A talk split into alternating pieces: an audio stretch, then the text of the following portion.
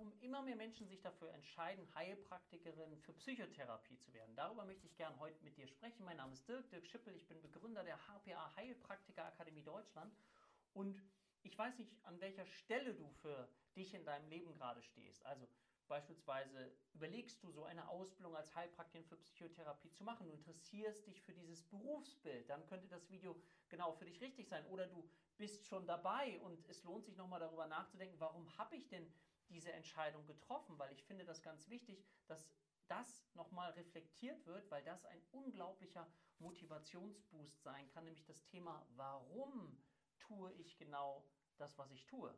Und wenn du schon dich entschieden hast dafür und dabei bist, dann möchte ich dich einladen, schreib das mal unten in die Kommentare. Warum tust du das? Warum hast du mit einer Ausbildung begonnen oder warum bist du Heilpraktikerin für Psychotherapie geworden?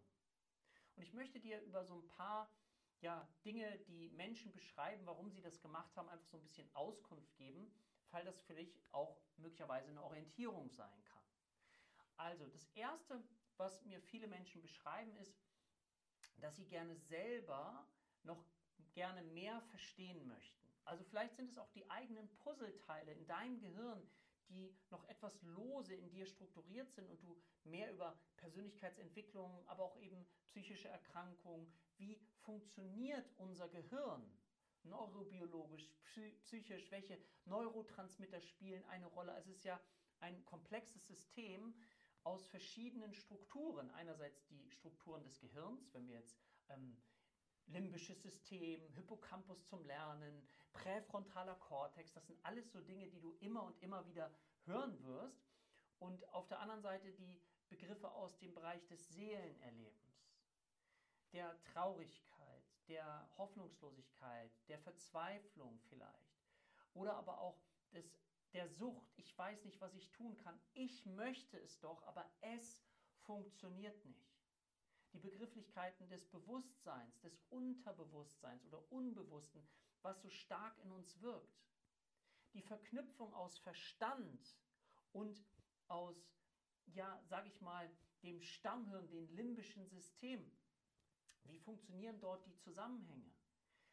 macht es Sinn zu verstehen, dass wenn jemand an einer Depression erkrankt ist, zu schauen, wann er aufgehört hat, seine eigenen Bedürfnisse zu leben. All diese ganz, ganz spannenden Fragen können ein Bereich sein, warum du dich entschieden hast oder warum du auf der Suche bist, nämlich zu sagen, okay, ich würde diese ganz verschiedenen Puzzleteile eben gerne ein Stückchen zusammenbringen, auch die verschiedenen Theorien, die es vielleicht gibt, die Hypothesen, die Störungsmodelle, die es für einzelne Erkrankungen eben gibt. Ja?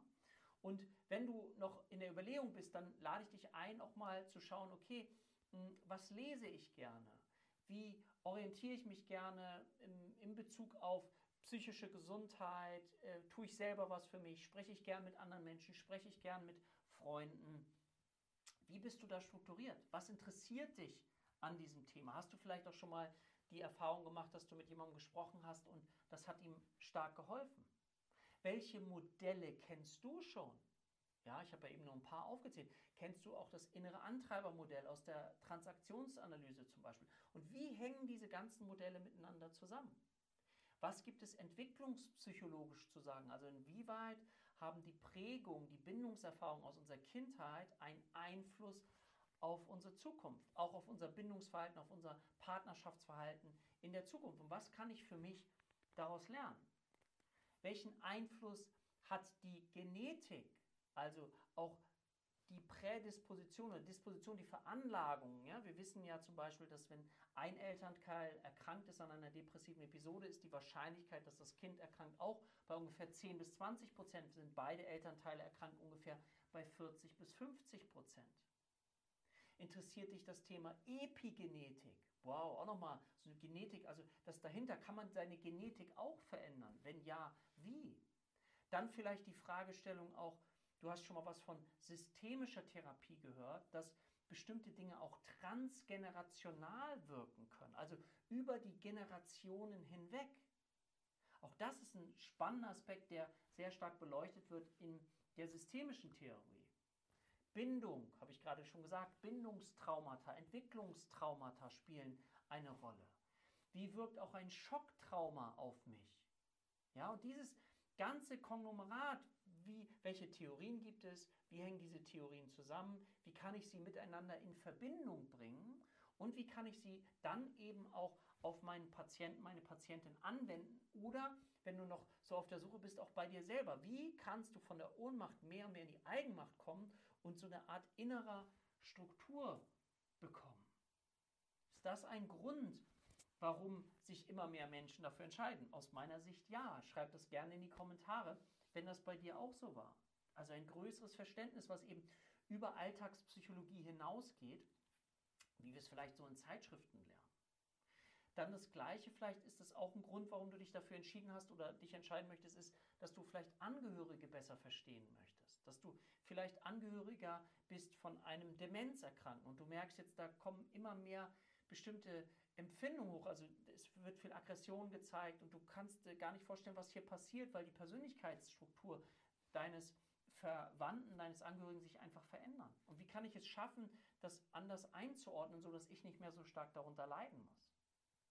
Oder vielleicht bist du Angehöriger einer Persönlichkeitsstörung, wo ein Betroffener eine Borderline-Persönlichkeitsstörung hat oder eine narzisstische Persönlichkeitsstörung. Das heißt, du hast auf eine gewisse Art und Weise eine eigene Betroffenheit, eben entweder durch eigene Empfindung, die wir vorher beschrieben haben, du hast selber so etwas erlebt wie Panik, äh, Depression oder ähm, das auch das Gefühl Demenz, das wäre jetzt das Thema Angehörige, ne? also einerseits bei dir selber oder eben auch bei Angehörigen. Und dann, wie gehe ich damit um?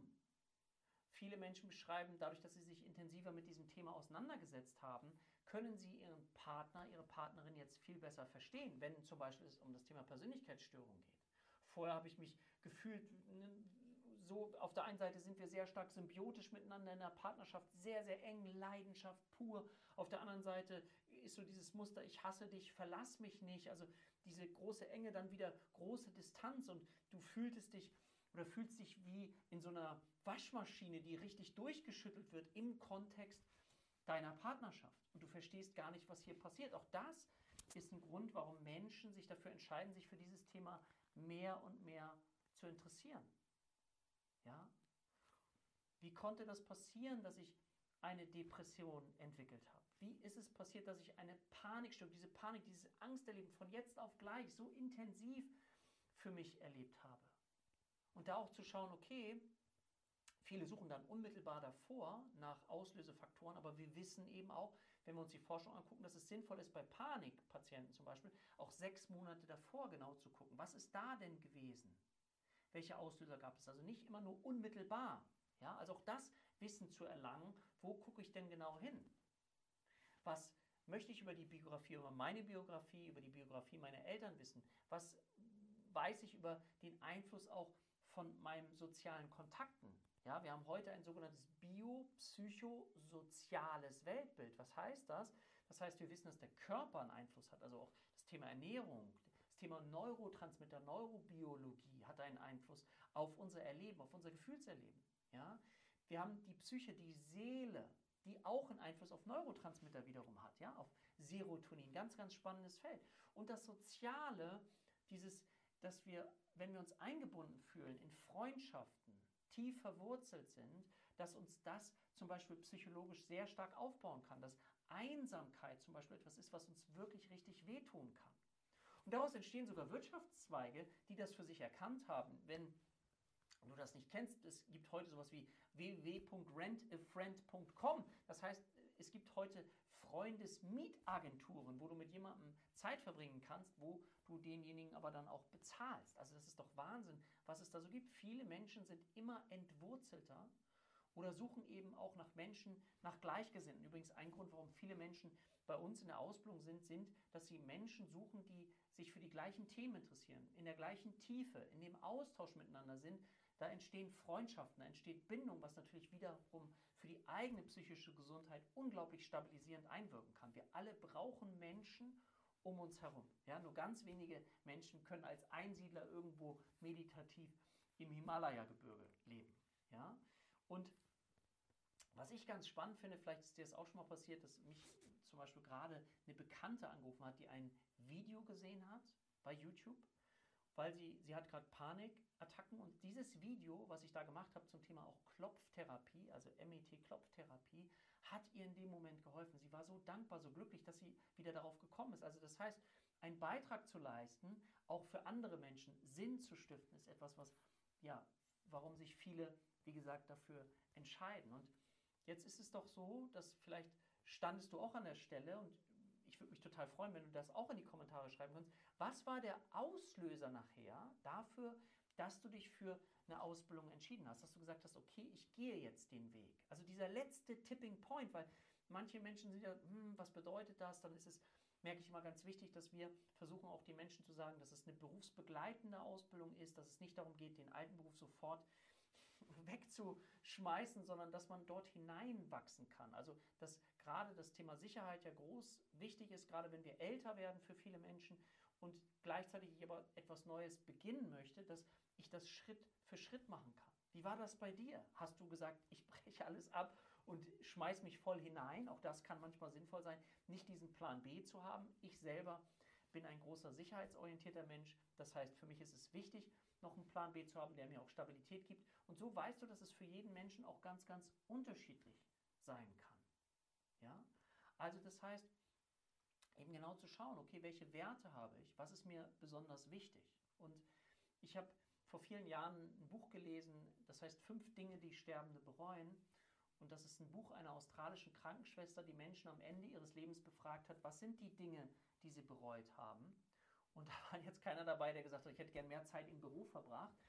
Aber was häufig so gesagt wurde, ist auch dieses Gefühl, ich habe oder bereue gar nicht so sehr die Dinge, die ich getan habe, sondern vor allem die Dinge, die ich nicht getan habe.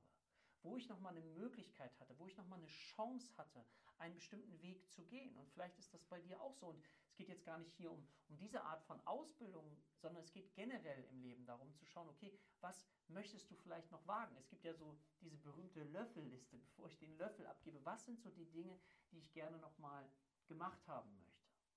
Ja, was sind so Wünsche, die mir wichtig sind? Gab es so Dinge in der Vergangenheit? Bei mir stand das schon in meiner Abiturszeitung drin, dass ich eben Menschen mag mit Problemen, weil ich eben gerne helfe. Ja?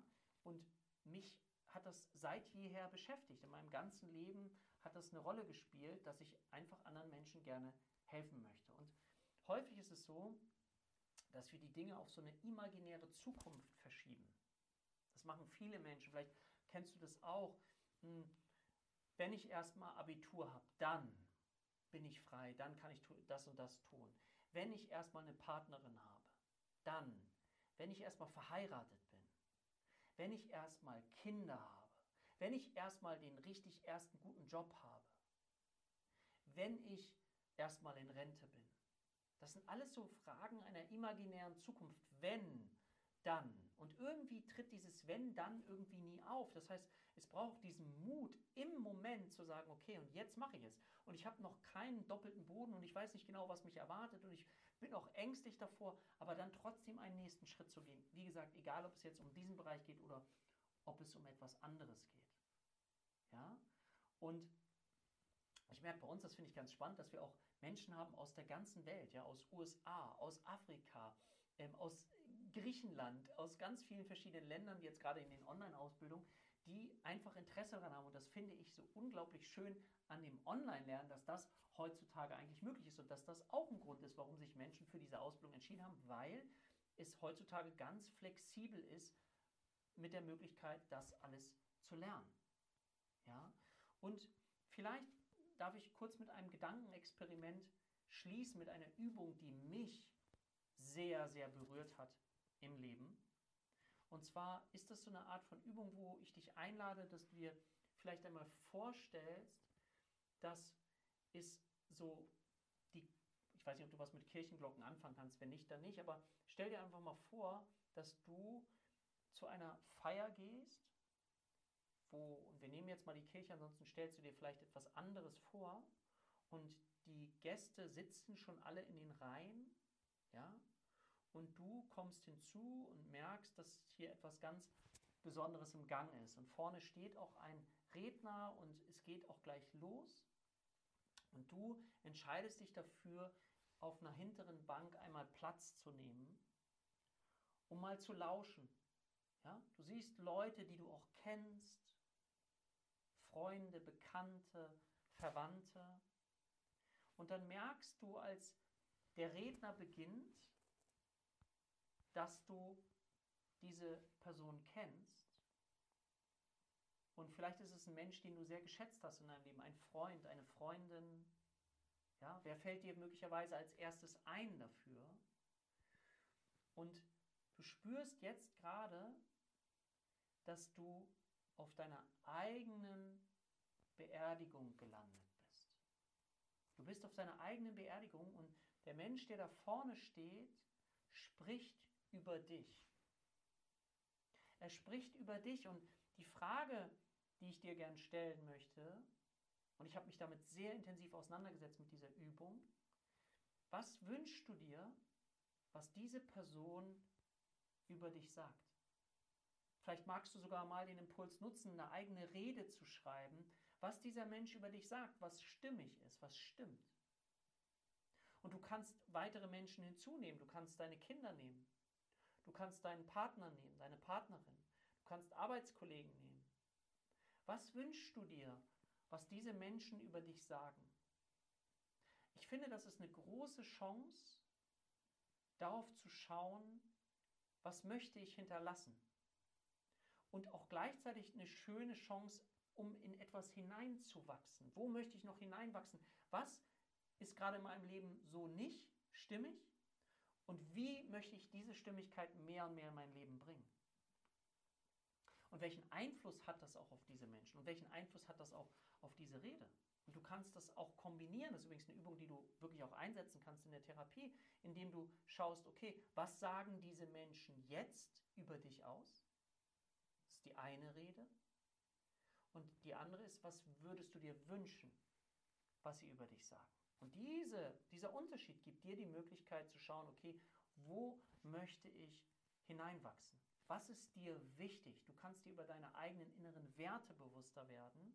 Und wie gesagt, ich finde es eine schöne Übung. Es ist eine Übung, die mich unglaublich bereichert hat in meinem Leben. Deswegen habe ich mir gedacht, erzähle ich sie dir einfach ganz kurz und du kannst einfach mal schauen, wie das für dich ist. Du kannst sie auch nochmal abwandeln, wenn dir das zu tiefgehend ist, weil das ja schon auch an die Substanz geht, wenn du dich wirklich darauf einlässt, dass du daraus vielleicht deinen 70. Geburtstag machst und sagst, was, da spricht jemand, was würdest du dir wünschen, dass er an deinem 70. Geburtstag sagt? Dann hast du die positive Umkehrung vielleicht davon und guck mal, was dich vielleicht tiefer berührt, wo du noch tiefer eintauchen kannst. Und vielleicht findest du darüber raus, warum du diese Ausbildung machst, warum du sie gerne machen möchtest oder warum du vielleicht auch was ganz anderes machen möchtest. Aber ich möchte dich einladen, ja, auf, auf deine Seele zu hören und zu schauen, okay, was könnte ein nächster Schritt sein in die Entwicklung, ja, von dem, was du in diesem Leben gerne machen möchtest, wo du gerne wirken möchtest. Das war's für heute. Ich wünsche dir eine schöne Woche und freue mich auf das nächste Video mit dir und sage für heute Tschüss.